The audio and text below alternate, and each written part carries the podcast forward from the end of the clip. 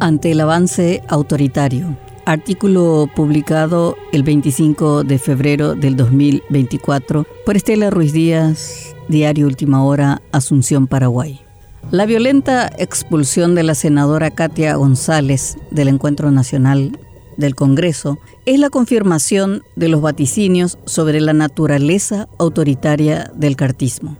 Desde el triunfo de Santiago Peña en agosto del año pasado, se alertó especialmente sobre dos asuntos, las arbitrariedades que sobrevendrían y, ante la bicefalía clara, la debilidad presidencial para frenar esos instintos, suponiendo que piense distinto y le incomode la situación. En la corta administración cartista afloraron preocupantes síntomas de autoritarismo reflejadas en algunas decisiones y discusiones políticas en las que el concepto de mayoría se usa para amenazar, aplastar y humillar, no para convencer. Una ola conservadora que censura y amenaza con represalias vuelve como episodios de un tiempo pasado que se lucha por dejar atrás. En 35 años de democracia se llegaron a consensos mínimos sobre formas de convivencia que hoy se pretenden obviar torciendo las reglas sin un ápice de racionalidad. Pero a diferencia de otras situaciones, este atropello tuvo costo político para el gobierno. La expulsión de la frontal y popular senadora, la cuarta más votada de las elecciones, despertó una reacción política, social, económica e internacional inédita en este periodo presidencial. No se esperaba este aluvión de comunicados de todos los sectores de la sociedad, la movilización ciudadana, pero especialmente la amonestación de los moderados gremios empresariales, fervientes patrocinadores de Peña, generalmente muy prudentes y hasta permisivos para no perder los negocios del Estado, las contratistas, o por temor a la indiferencia o a represalias. El cuestionamiento a la transgresión del debido proceso por la violación del reglamento, lo que lleva a dudar de la seguridad jurídica y la fragilidad de la democracia, fue unánime. Unos hablaron de circo del Senado, otros clamaron cordura y hubo quienes ya de requien de la democracia. Nada de medias tintas. Estados Unidos y la Unión Europea se manifestaron en el mismo tono, exigiendo garantías, institucionalidad, pluralismo político y seguridad jurídica. Quien quiera oír, que oiga. Sin embargo, el presidente no toma nota. Se empecina en distanciarse del atropello institucional, alegando que es otro poder del Estado. No porque sea así, sino porque no tiene argumentos para justificarlo y porque no se atreve a cuestionar la decisión del comando político liderado por Cartes. La Casa España es Charoga. En la reunión con los empresarios incluso les recriminó por no diferenciar la paja del trigo. Los acusó de hacer ruido innecesario. Les digo, con una voz de preocupación, que muchos de los comunicados generan la percepción que una decisión política tiene impacto económico.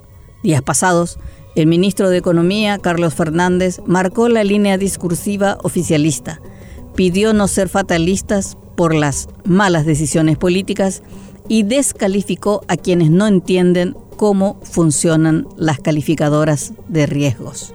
Un país sin reglas es la consecuencia más grave de esta decisión del Senado convenia del gobierno se supo que Peña no estaba de acuerdo con la expulsión, pero no tuvo la fuerza para imponer su criterio. La seguridad jurídica no solamente como imagen ante el mundo, sino especialmente para los inversores nacionales.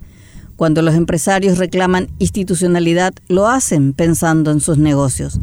¿Qué pasará si uno de ellos cae en desgracia por no alinearse al poder real? También será castigado si se niega a besar el anillo como lo hizo Katia González. Efecto boomerang.